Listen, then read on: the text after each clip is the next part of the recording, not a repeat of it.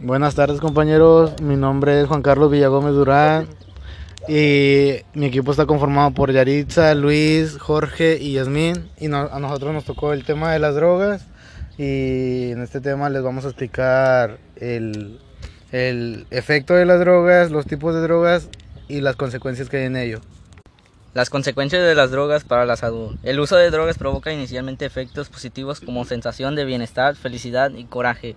Sin embargo, sus efectos son largos plazos, pueden causar alteraciones y lo conocimiento. Efectos de las drogas. Los efectos de las drogas se pueden notar en pocos minutos después de uso y tienden a durar pocos minutos, siendo necesaria una nueva dosis eh, para prolongar su efecto en el cuerpo. ¿Cómo actúan las drogas? Las drogas son sustancias químicas que modifican el funcionamiento de nuestro, cuerpo. Algunas son medicamentos que ayudan a la gente cuando los médicos se, las recetan, pero muchas de ellas carecen de utilidad médica. ¿Qué debes saber?